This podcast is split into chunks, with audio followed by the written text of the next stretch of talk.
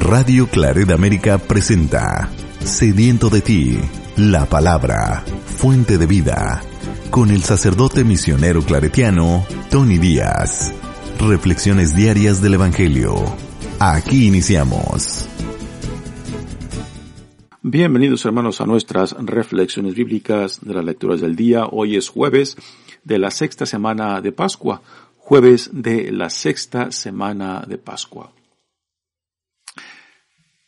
La primera lectura de hoy viene de los Hechos, Hechos de los Apóstoles, capítulo 18, versículos 1 al 8. En aquellos días Pablo salió de Atenas y se fue a Corinto. Allí encontró a un judío llamado Aquila, natural del Ponto, que acababa de llegar de Italia con su mujer, llamada Priscila, en acatamiento a las órdenes de Claudio, que expulsó de Roma a los judíos. Pablo se acercó a ellos y como era del mismo oficio se quedó a vivir y a trabajar con ellos. Su oficio era fabricar tiendas de campaña. Cada sábado Pablo discutía en la sinagoga y trataba de convencer a judíos y a griegos. Cuando Silas y Timoteo llegaron de Macedonia, Pablo se dedicó por completo a la predicación y afirmó que delante de los afirmó delante de los judíos que Jesús era el Mesías. Con estos, como estos lo contradecían y lo insultaban, se rasgó las vestiduras y dijo, Que la sangre de ustedes caiga sobre su propia cabeza. Yo soy inocente. Y ahora en adelante iré a hablar a los paganos. Salió de allí y entró en la casa de Tito justo, que adoraba a Dios y cuya casa estaba al lado de la sinagoga. Crispo, el jefe de la sinagoga, creyó en el Señor junto con toda su familia. Asimismo, al oír a Pablo, muchos de los corintios creyeron y recibieron el bautismo. Palabra del Señor. El salmo responsorial es el Salmo 97 y el responsorio es, El Señor nos ha demostrado su amor y su lealtad. Aleluya. El Señor nos ha mostrado su amor y su lealtad. Aleluya. Cantemos al Señor un canto nuevo, pues ha hecho maravillas su diestra y su santo brazo le han dado la victoria. El Señor ha dado a conocer su victoria y ha revelado a las naciones su justicia. Una vez más ha demostrado Dios su amor y su lealtad hacia Israel.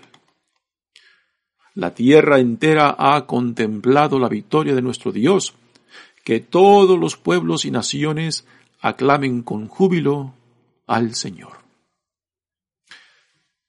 El Señor nos ha demostrado su amor y su lealtad. Aleluya. El Evangelio de hoy viene de Juan capítulo 16 versículos 16 al 20. En aquel tiempo Jesús dijo a sus discípulos, Dentro de poco tiempo ya no me verán y dentro de otro poco me, me volverán a ver. Algunos de ustedes, algunos de sus discípulos se preguntaban unos a otros, ¿qué querrá decir con eso de que dentro de poco tiempo ya no me verán y dentro de otro poco me volverán a ver? Y con eso de que me voy al Padre. Se decían, ¿qué significa eso, ese un poco? No entendemos lo que quiere decir. Jesús comprendió que querían preguntarle algo y les dijo, están confundidos porque les he dicho, dentro de poco tiempo ya no me beberán, y dentro de otro poco me volverán a ver. Les aseguro que ustedes llorarán y se entristecerán, mientras el mundo se alegrará. Ustedes estarán tristes, pero su tristeza se transformará en alegría. Palabra del Señor. Muy bien, damos comienzo a nuestra reflexión de las lecturas del día y el, un poco de contexto a esta primera lectura. Recordemos que la lectura de ayer, Pablo estuvo en Atenas después de llegar de Tesalónica, donde eh, experimentó a conflicto con la comunidad judía y huyendo de Tesalónica, pues llega a Atenas, dejando a Silas y a Timoteo en Tesalónica y en Filipo, quizás para que eh, continuaran la formación de estas pequeñas comunidades. Y después de que es traído a Atenas, manda recado con los que lo trajeron para que Silas y Timoteo, que son compañeros en esta segunda jornada misionera de Pablo, pues vengan, vengan a él en Atenas. En Atenas, Pablo va al aerópago eh, el lugar donde se reúne la crema innata de la ciudad de Atenas para hablar de los temas del día. Y ahí, pues, este, lleva a cabo un gran discurso, un, discurso maravilloso, ah, eh, para atraer la atención ah, y acercarlos al mensaje de Jesucristo. Aunque es un discurso maravilloso, bien, bien formulado, pues parece que Pablo no tiene éxito, eh, en cierta manera es un fracaso eh, su evangelización, particularmente cuando les toca el tema de la resurrección, un tema que lo toman eh, muy ligeramente y se burlan de Pablo.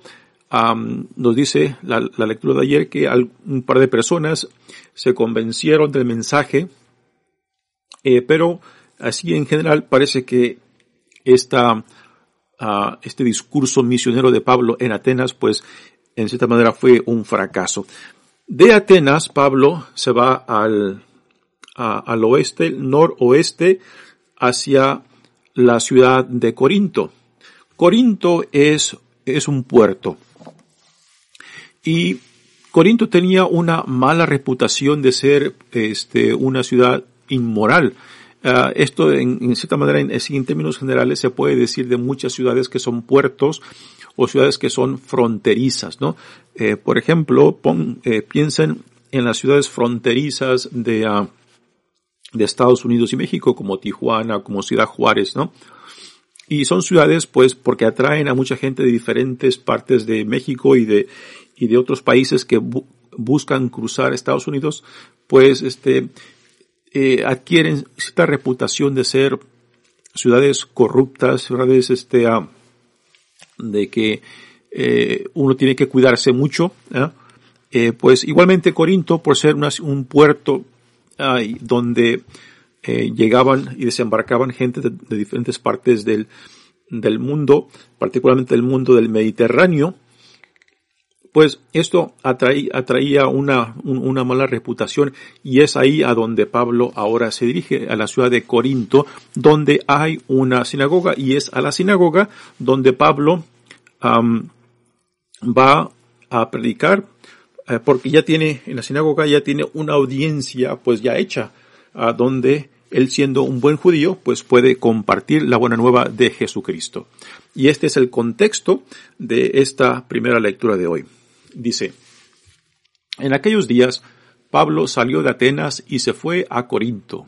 Allí encontró a un judío llamado Aquila, natural de Ponto, que acababa de llegar de Italia con su mujer Priscila, en acatamiento a las órdenes de Claudio, que expulsó de Roma a todos los judíos, ¿no?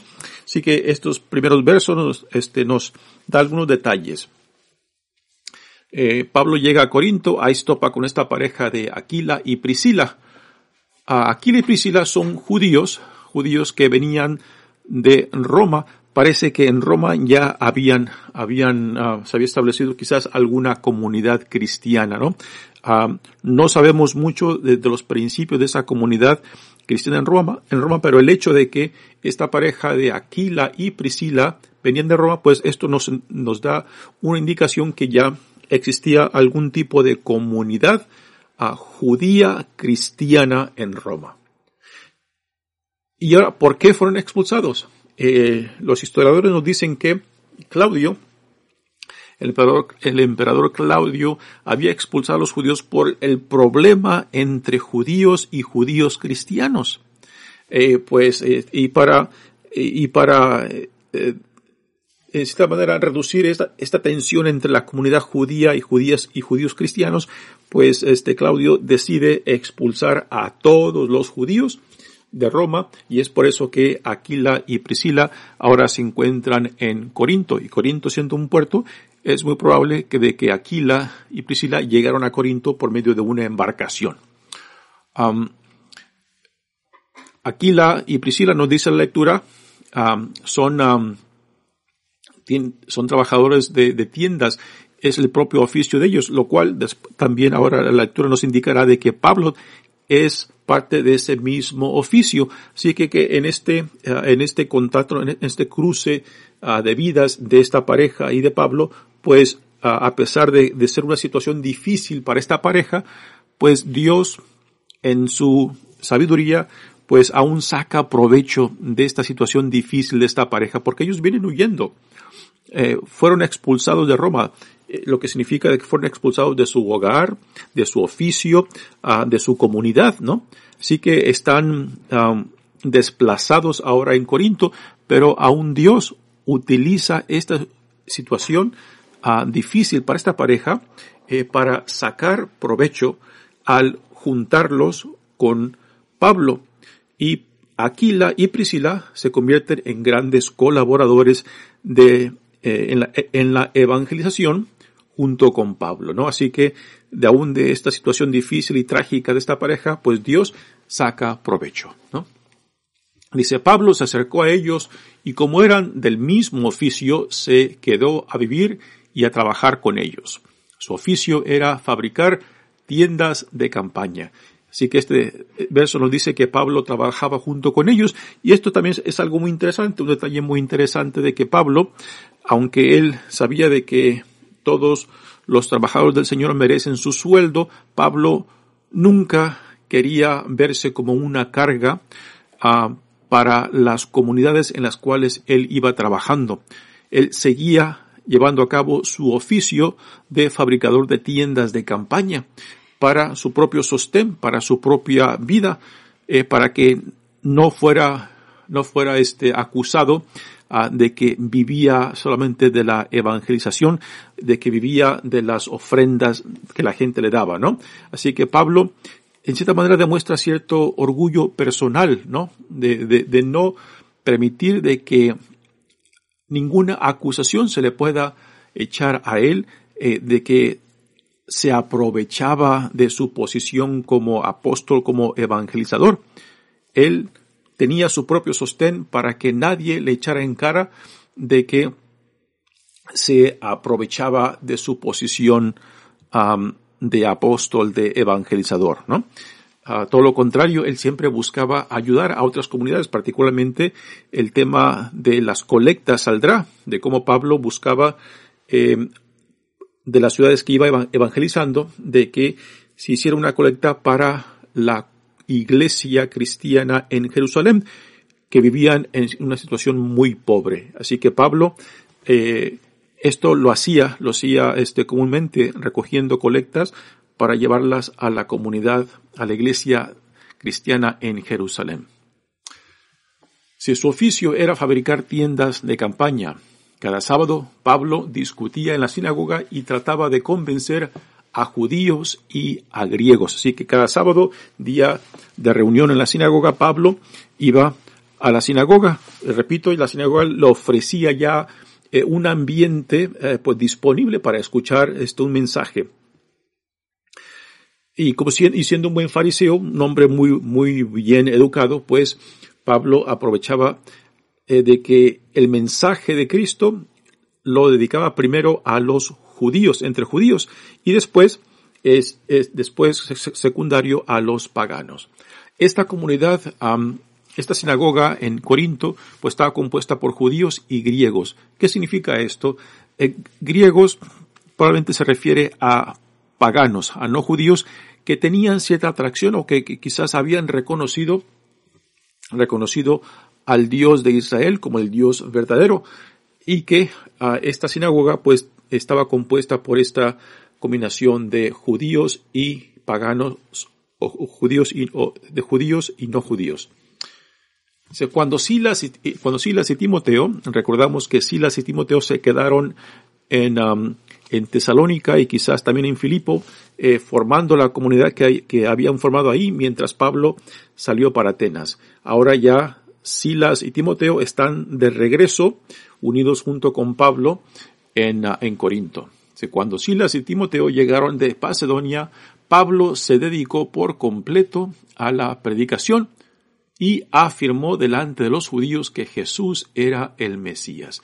Es un punto muy importante y muy interesante esto. para los judíos eh, aún estaban en espera del, del, prometido Mesías que Dios iría, de que Dios mandaría para llevar a la plenitud las promesas de Dios. Y el mensaje de, Jesucristo, de, de Pablo acerca de Jesucristo es este, de que el Mesías que Dios nos había prometido ya ha venido y es este Jesús, el Nazareno, ¿no? Así que declarar esto públicamente, pues es, es, un, es un, una declaración muy importante de Pablo, que es, que es este, un judío muy bien identificado con, con sus raíces judías. Jesús era el Mesías. Como estos lo contradecían y lo insultaban, se rasgó las vestiduras y dijo, que la sangre de ustedes caiga sobre su propia cabeza. Yo soy inocente, ¿no? Así que eh, los judíos parece que no están muy dispuestos a escuchar este mensaje de Pablo acerca de Jesucristo. y ah, y en, en, reacción a este rechazo de la comunidad judía, pues este Pablo se rasga las vestiduras, una acción que ya hemos, eh, hemos encontrado antes, es una reacción de el, rasgarse las vestiduras es romperse las vestiduras como una expresión de rechazo a lo que uno ve o lo que uno escucha, ¿no? Originalmente rasgarse las vestiduras era un símbolo de duelo. Cuando alguien ha perdido a un ser querido, pues no hay, no hay forma de expresar el dolor que uno siente cuando pierde un ser querido y el rasgarse las vestiduras, el romperse las vestiduras, pues era una, eh, una expresión simbólica del dolor, por haber perdido un ser querido.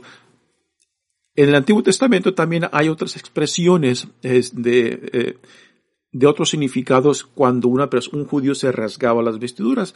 Y eh, uno de otros significados de este rasgarse las vestiduras es como un rechazo o una una oposición a lo que uno está viendo o lo, que uno está escuchando. Y en el caso de este, de, Pablo, con se rasga las vestiduras, es porque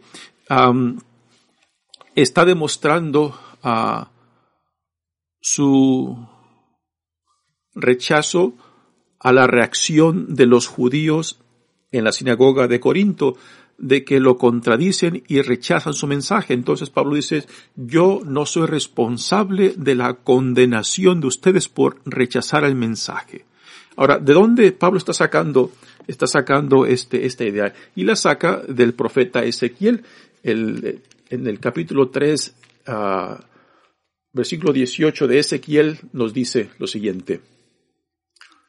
Si le digo al malvado, vas a morir, y si tú no se lo adviertes, si no hablas de tal manera que, se, que ese malvado deje su mala conducta y así salve su vida, ese malvado morirá debido a su falta, pero a ti te pediré cuenta de su sangre. En cambio, si lo adviertes, si adviertes al malvado y de él y él no quiere renunciar a su maldad y a su mala conducta, morirá debido a su falta, pero tú no habrás salvado su vida. Aquí, en este, esta reacción de, de Pablo al rechazo, al rechazo de los judíos uh, en Corinto, pues eh, eh, está conectado con, con esta, con este mandato de Dios, uh, de que Dios nos hace corresponsables de otros cuando eh, Dios nos ha revelado su gracia, su amor y que todo lo que viene de Dios nunca, nunca simplemente para nosotros, es para nosotros y para que por medio de nosotros también otros lleguen a salvarse, lleguen a ser llamados, lleguen a integrarse al plan de salvación de Dios. Así que Pablo ha hecho esto ya con la comunidad judía en Corinto, pero lo han rechazado. Y por eso Pablo dice, yo no soy responsable de que ustedes, de que ustedes se condenen porque han rechazado el mensaje, ¿no? Así que estas palabras de Pablo tienen, tienen su contexto y tienen su sentido el por qué Pablo reacciona de esta manera al rechazo de la comunidad judía en, Corinto del mensaje de Cristo. Y, y por eso Pablo dice, que la sangre de ustedes caiga sobre su propia cabeza, yo soy inocente. Así que Pablo se lava las manos eh, eh, ya de, de llevar el mensaje a la comunidad judía porque lo han rechazado. Entonces dice, de ahora en adelante iré a hablar a los paganos, ¿no? Y este es, esto es, es un cambio, es un cambio radical en Pablo, porque ya entonces ya no irá a las sinagogas, sino se dedicará plenamente a llevar el mensaje de Cristo a los no judíos. Y aquí podemos ver ya, este, en cierta manera, eh, la entrega completa de Pablo hacia los paganos y el crecimiento de la iglesia fuera, fuera de la comunidad judía.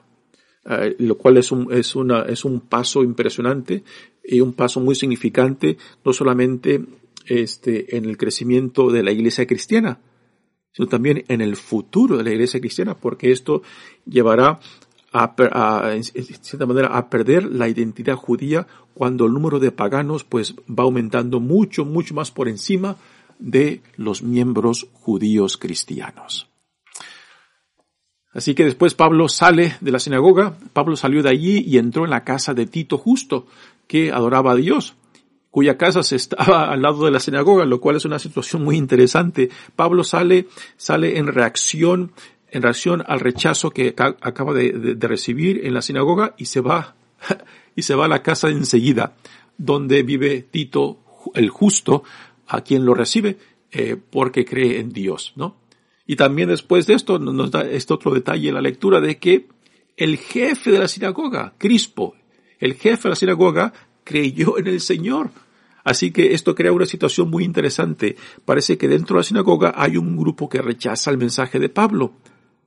Pero el jefe de la sinagoga, Crispo, sí escucha el mensaje y se hace bautizar y, y, llega a formar parte de esta comunidad cristiana que se forma en Corinto, ¿no? Así que una situación muy interesante y la cosa es de que quizás la casa de la casa de, de, Tito, justo, donde Pablo se está hospedando, quizás esta es la casa que se convierta, este, que se convierte en la casa de la iglesia de la comunidad naciente en Corinto y que está pegada a la sinagoga local de la ciudad de Corinto, ¿no? Una situación muy interesante que quizás fue causa de, de mucha tensión entre la sinagoga y la comunidad cristiana compuesta por judíos cristianos y griegos, o sea, no, no judíos y, o paganos.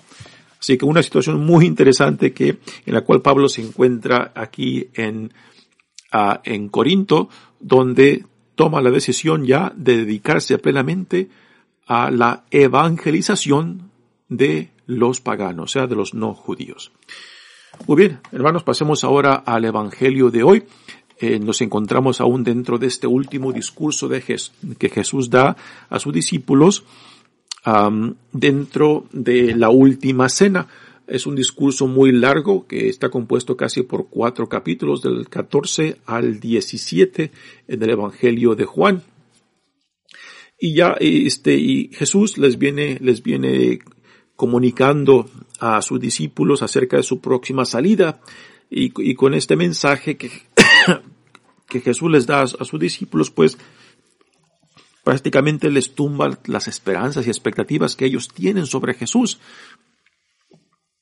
Y quizá las esperanzas y expectativas de que físicamente Jesús permanecerá con ellos para llevar a cabo el plan del reino de Dios, lo cual es un problema porque ellos tienen una idea del reino de Dios que no coincide con la visión del reino que Jesús tiene, ¿no? Y esto será, será un, problema, una crisis para esta, eh, para esta comunidad de discípulos y apóstoles, porque eh, cuando eh, Jesús muere y resucita, pues se lleva a cabo una, una transformación radical ah, en lo que ellos entendían y lo que Dios en Jesucristo estaba llevando a cabo. Así que cuando Jesús les empieza a hablar de que de su próxima salida, eh, pues ellos se ponen tristes porque no saben qué pensar, no saben qué hacer con esto, ¿no? Jesús también les dice, pero mm, regreso al Padre, pero les mandaré al Paráclito, al Consolador, al Espíritu de Dios, para que continúe lo que yo ya les he venido compartiendo, ¿no? Así que Jesús les dice, me tengo que regresar al Padre, pero no los dejaré huérfanos. Y ahora en este Evangelio, pues también Jesús les habla con palabras un poco misteriosas, crípticas, ¿no? De que, de que no saben qué hacer con estas palabras los discípulos. Ah, y le dice, dentro de poco tiempo ya no me verán y dentro de otro poco me volverán a ver. Eh, palabras muy misteriosas. yo creo que si nosotros no tuviéramos, no conociéramos eh, la historia completa de la vida, de la pasión, muerte y resurrección de Jesús, también eh, quizás estaríamos tan confusos como los discípulos este, estuvieron cuando Jesús les dijo estas palabras, de que no sabían qué hacer con estas palabras, ¿no?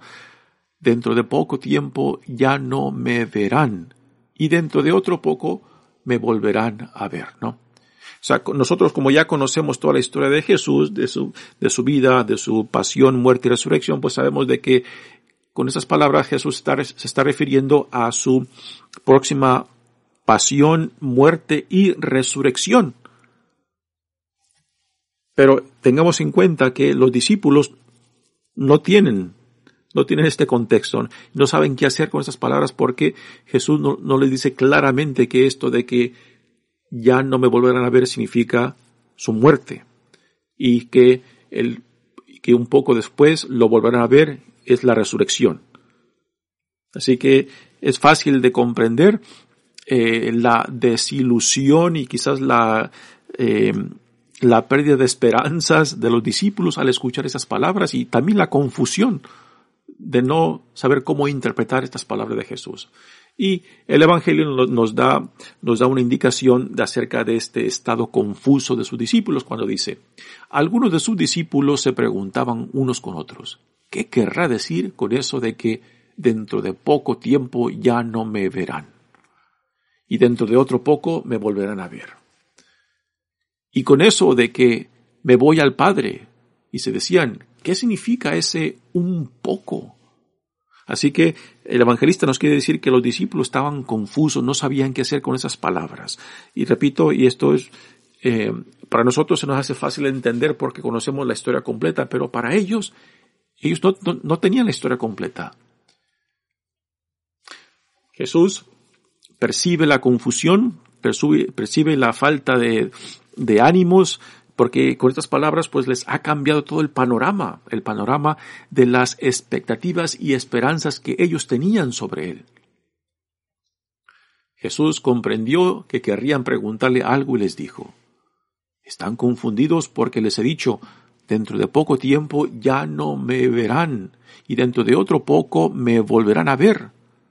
Les aseguro que ustedes llorarán y se entristecerán mientras el mundo se alegrará. El mundo, aquí por mundo se entiende todo aquello contrario, todo aquello que se opone al plan de Dios, ¿no? Por el mundo no es el mundo creado por Dios, no es el mundo natural.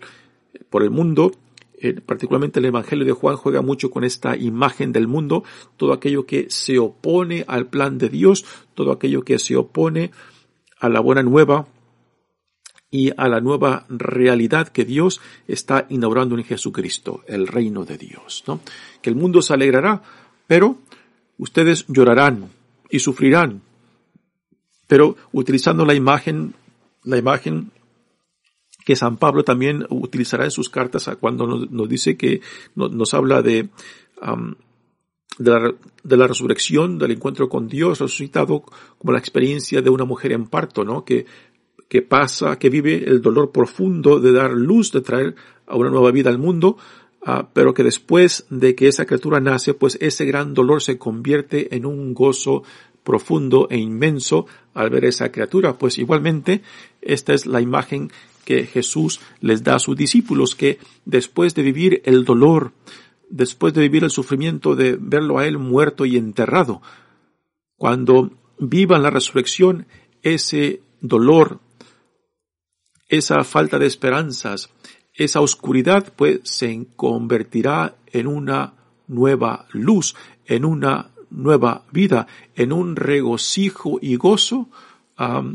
que solamente cuando lo vivan lo entenderán. ¿no?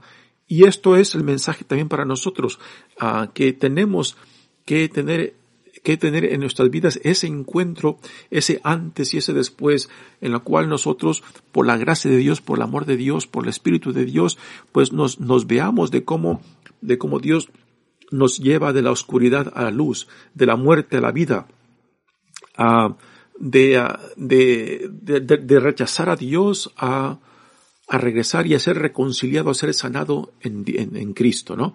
Y, esta es parte de la experiencia de lo que significa ser un discípulo uh, de Cristo, de lo que significa ser un ciudadano del reino, ¿no? De que por la pura gracia de Dios hemos sido salvados, por la pura gracia de Dios hemos sido reconciliados y se nos ha dado en Jesucristo una nueva vida, ¿no? Y esta es la experiencia del gozo cuando uno, por pura gracia de Dios, se reconoce amado, aceptado, reconciliado, sanado, reintegrado por Dios. ¿Para qué? Para ser un testigo en el mundo y decir, Dios vive, Dios está con nosotros, porque Dios nos ha salvado por medio de su Hijo amado Jesucristo. Ustedes estarán tristes, dice, pero su tristeza se transformará en alegría. Y esta es la experiencia del cristiano cuando por la pura gracia de Dios, pues uno dice, soy lo que soy por la pura gracia de Dios. Muy bien, hermanos, mi nombre es Padre Tony Díaz, misionero claretiano, pues que es, estas reflexiones nos ayuden a, si hemos tenido esa experiencia y la hemos olvidado, pues a recuperarla y a renovar, a pedirle a Dios que, que, nos renueve en ese encuentro, en esa nueva vida que Él nos da en Jesucristo. Y si nunca la has tenido, pues pídesela, porque sin esta experiencia de saberte amado, de saberte reconciliado, de saberte sanado, de saberte de que eres hijo, hija amado de Dios, sin esa experiencia, pues es muy fácil, es muy difícil, difícil ser testigo de Cristo. Que esta experiencia que Dios nos da en Jesucristo, pues renueve nuestras vidas. Que Dios los bendiga. Radio Claret América presentó Sediento de ti, la palabra. Fuente de vida. Sus comentarios son importantes. Contáctenos en radioclaredamerica.gmail.com